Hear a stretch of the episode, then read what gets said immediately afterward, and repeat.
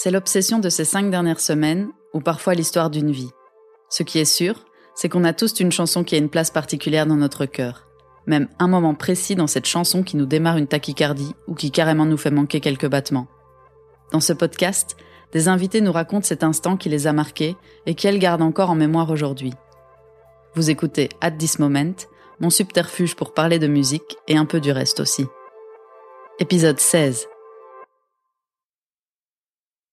Je m'appelle Gabriel, je fais partie d'un projet qui s'appelle euh, G Massa. Donc Gabriel Massa, c'est mon nom d'artiste.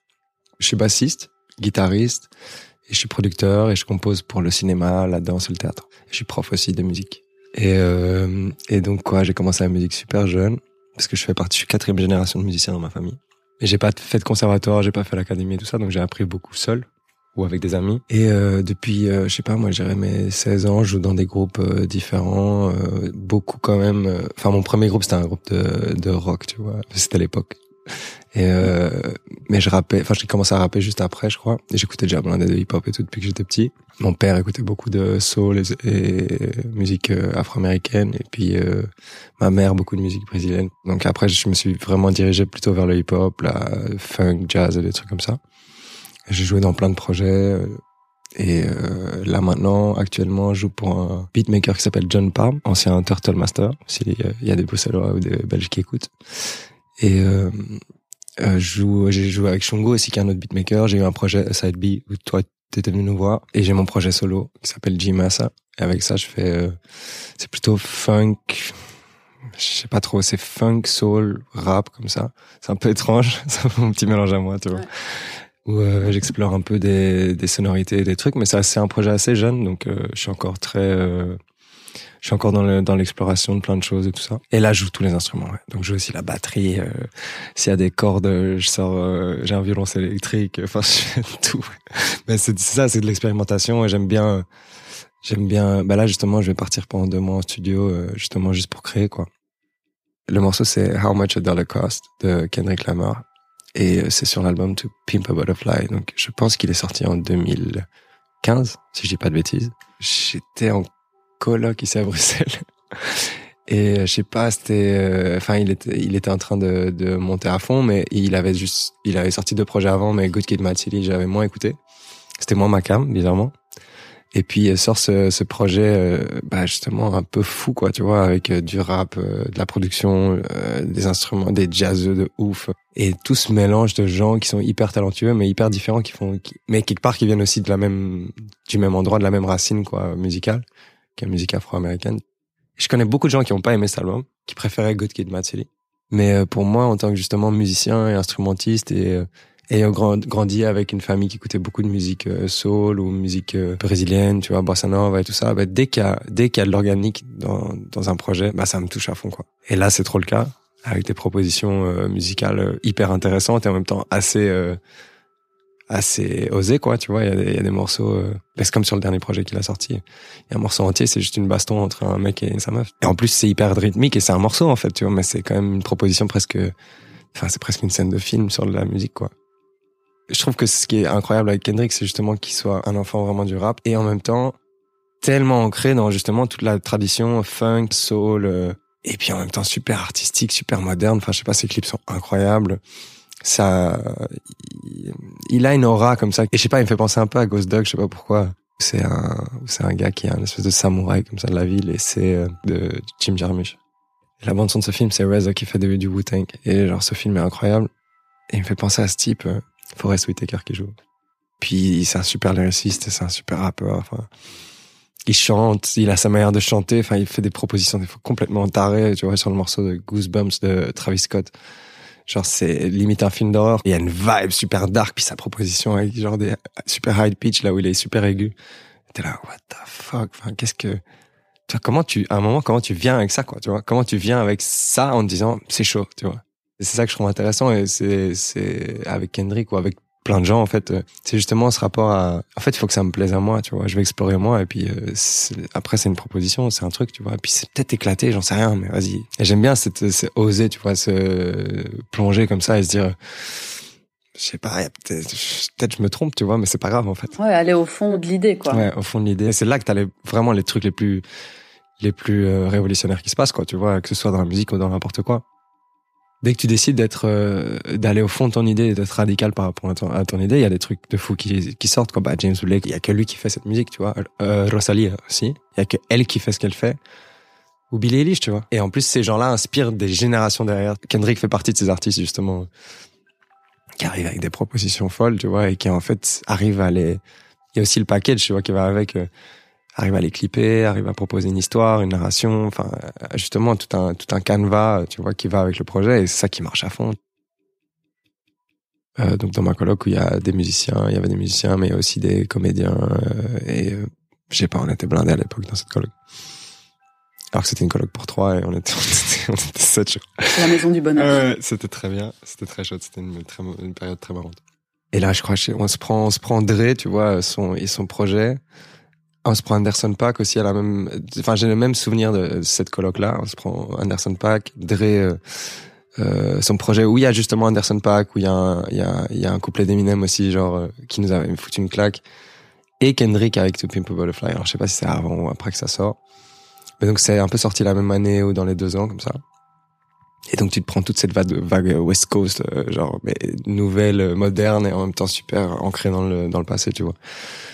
Et, euh, je sais pas, je prends trop ma claque. J'écoute tout le projet, je trouve ça incroyable. Et puis arrive euh, euh, ce morceau, How Much the Holocaust, et là, je suis là, mais qu'est-ce que c'est que ça? Et en fait, je, suis hyper touché par la progression d'accords.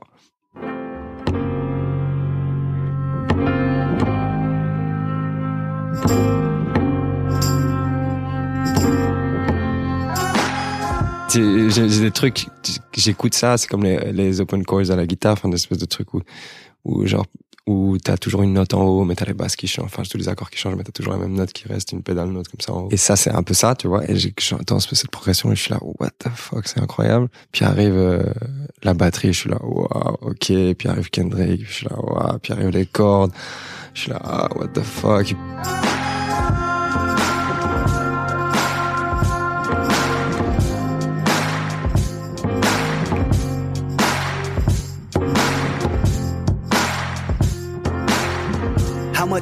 Really costs. The question is detrimental, paralyzed in my thoughts, parasites in my stomach keep me with a gut feeling, yo. Puis genre ça se coupe pendant le refrain et dans le refrain t'as juste euh, juste des voix comme ça, toujours avec le piano mais la batterie elle part.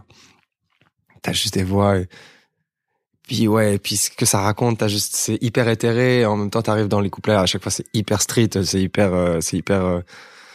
Enfin je sais pas, c'est hyper concret. Et les refrains comme ça sont hyper ouverts, hyper aériens, tu vois.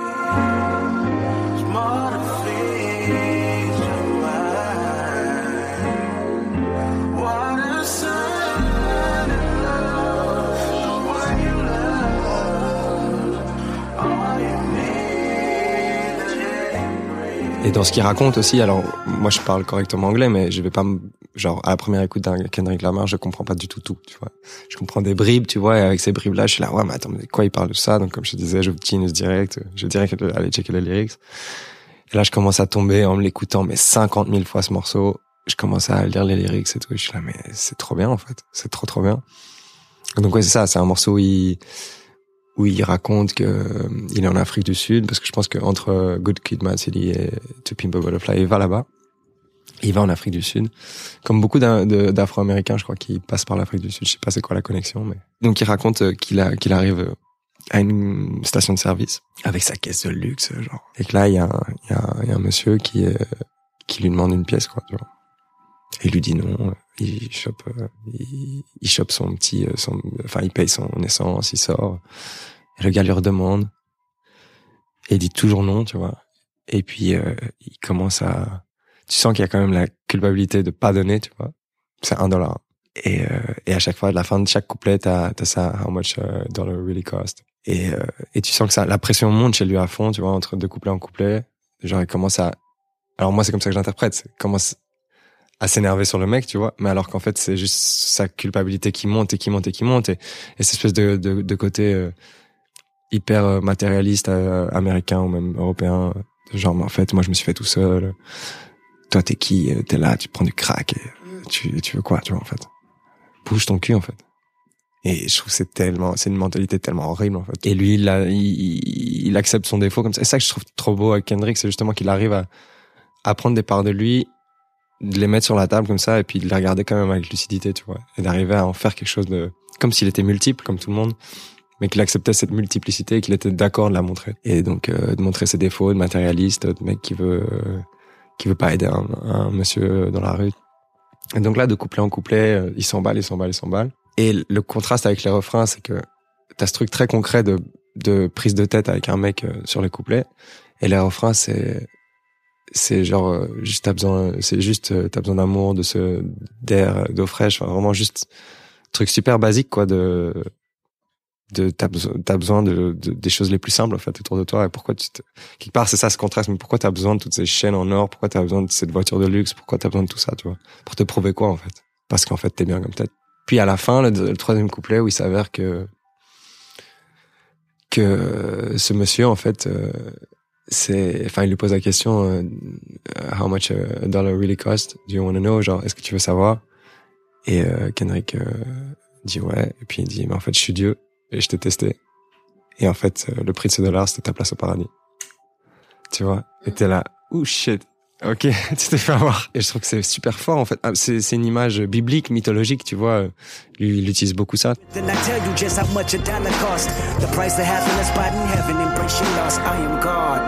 I wash my hands, I said my grace, what more do you want from me? Trouve ça hyper fort en termes de storytelling. T'es à fond dans l'histoire, t'es à fond dans le, la, le mindfuck à la fin du mec et Dieu. Et euh, je sais pas, ça m'a touché à fond avec justement ces, ces cordes d'air qui montent, qui montent, qui montent, qui montent. Plus tu t'avances dans le morceau, plus il y a de cordes, plus il y a de cordes. Et euh, c'est hyper bien produit, c'est hyper bien fait. Justement, en termes de ce que c'est comme masterclass de storytelling, mmh. est-ce que euh, partir de bah, de petites scénettes euh, entre guillemets insignifiantes de la vie, mais derrière après t'en crées tout un truc. Euh... Ouais, c'est clair. C'est pas du tout facile comme exercice. Alors il y a des gens qui sont très forts euh, là-dedans. Pour moi, les meilleurs rappeurs sont super forts en storytelling.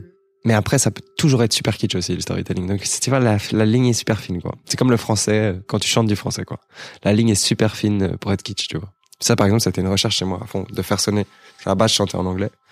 Alors parce que je trouvais que ça sonnait mieux, tu vois la facilité bien sûr. Et puis, euh, puis j'ai commencé avec le français. Tout l'exercice pour moi, ça a été de trouver les phonèmes et les syllabes qui sonnent bien dans ma bouche et qui sont pas kitsch ou comment dire je t'aime dans un morceau en français qui sonne pas euh, Hélène Ségara. C'est compliqué, tu vois. Bisous Hélène.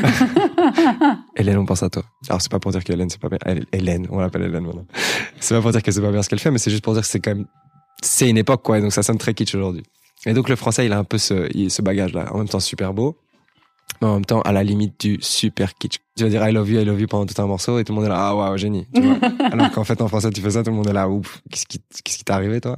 Et l'exigence aussi de l'écriture en français est différente. Et puis en fait elle sonne juste pas de la même manière. Donc tu vois, le français ça a été pour moi une recherche hyper intéressante aussi. Euh, tu vois même mon pitch de voix change, mon attitude, avec, tu vois corporelle, euh, ma posture va changer. Euh. Donc t'es vraiment une, une personne, elle est quand même très différente. Et donc t'es multiple et ouais, donc ça fait partie de, comme tu dis, c'était tellement différent et puis chaque voix est tellement unique, tu vois, donc tu dois aller vraiment chercher c'est quoi la force et c'est quoi les faiblesses de c'est surtout c'est quoi les forces et puis c'est quoi les faiblesses de ta voix aussi. Savoir que ça et ça tu galères à faire tu vois. Savoir que genre par exemple un morceau dans cette tonalité bah c'est c'est pas c'est pas super pour toi c'est mieux à le transposer dans une autre tonalité comme ça. Tu seras plus à l'aise pour chanter dessus. J'ai dû bosser ça dans tous les domaines que je fais tu vois. Donc ça a été beaucoup beaucoup de travail. Ça reste encore beaucoup de travail de justement essayer d'être un, bassiste, euh, un bon bassiste pour moi, un bon guitariste pour moi, un, un, producteur intéressant, euh, tu vois, un compositeur intéressant, un rappeur intéressant, un chanteur intéressant. Et maintenant, je mixe mes trucs aussi, tu vois. Donc, donc c'est énormément de travail. En même temps, c'est hyper euh, intéressant. En même temps, ça me prend beaucoup plus de temps que si j'étais juste rappeur ou juste bassiste. Ou... Et ça fait que j'ai une carrière complètement différente aussi, enfin un chemin de vie complètement différent. Kendrick, je pense qu'il fonctionne beaucoup comme un DA. Mm-hmm. Euh, j'ai entendu quelques fois comme ça où t'avais des musiciens qui ont bossé avec lui qui disaient euh, il vient à ton oreille il te dit un petit truc genre ouais joue ça enfin genre j'ai cette idée là mélodique tu vois il te une petite mélodie ou un petit rythme. Et puis toi vu que t'es un musicien de ouf tu fais quelque chose d'incroyable avec ça puis même ses idées sont dingues apparemment. En fait, il est crédité dans la composition des morceaux. Je pense dans tous. Ça veut dire que dans tous ces morceaux-là, il a fait ça, mais il a pas d'instrument en main, Kendrick. Ouais, mais c'est pas euh, c'est pas genre plein de producteurs qui lui ont envoyé des tracks, il fait son petit marché là-dedans et puis. Si, je pense qu'il y a ça aussi. Il y a ça aussi. Il y a ça aussi. Euh, donc il y a justement ce marché. Parce que tu vois, dans, dans, ce truc comme ça, moi je, je, trouve ça toujours fou dans justement le, le grand mercato de la prod, mhm. où tu vas piocher à gauche, à droite, et il y a full gens, et en fait, comment derrière et c'est un peu le même euh, mindfuck que j'ai sur euh, l'album Motomami parce que ça vient dans tous les sens mais, derrière t'as un putain de truc cohérent de ouf de A à Z. C'est la DA c'est la DA de l'artiste tu vois. C'est la DA que c'est pour ça que je te dis je pense que c'est plus un directeur artistique qu'un compositeur forcément. Enfin, tu vois après il a des idées de composition et tout ça. Euh, ou des idées de vibe ou d'univers tu vois ou d'effets mais euh, je pense que c'est surtout euh, il va chercher. En fait si c'est quelque part un compositeur parce qu'il va aller chercher des compositions pour créer une plus grande composition qui serait son album tu vois ou sa discographie. Tu vois dans quelque part ça, ça fait partie de ça aussi. Ça fait partie euh, de la curation tu vois d'aller chercher ce truc et ce truc là et ce truc là et puis par contre de finalement t'as pris cette prod de ce gars là et puis t'en gardes que le snare quoi. Enfin la, la batterie. Et puis tu te dis bon bah voilà euh, mais l'idée, le piano, tout est rejoué par des musiciens, recomposé, retravaillé. Il y a un A, il y a un B, il y a un C, il y a un bridge, il y a une outro, il y a une intro. Enfin, et d'un coup, euh, tu vois, il y a des effets partout. Et en fait, j'imagine que les idées de base, des fois, ça doit être super similaire, et des fois, ça doit être complètement différent. Il est allé chercher cette idée-là chez un gars, puis c'est devenu euh, autre chose complètement. Et je pense qu'il m'a touché en fait avec ce morceau, c'est que sans le savoir, là, justement, quand tu m'as demandé d'aller regarder, enfin quel morceau j'allais choisir. Bah, j'ai déjà hésité entre plein d'artistes parce que bon, j'imagine que tout le monde te dit ça. J'ai hésité vraiment entre plein, plein, plein de morceaux.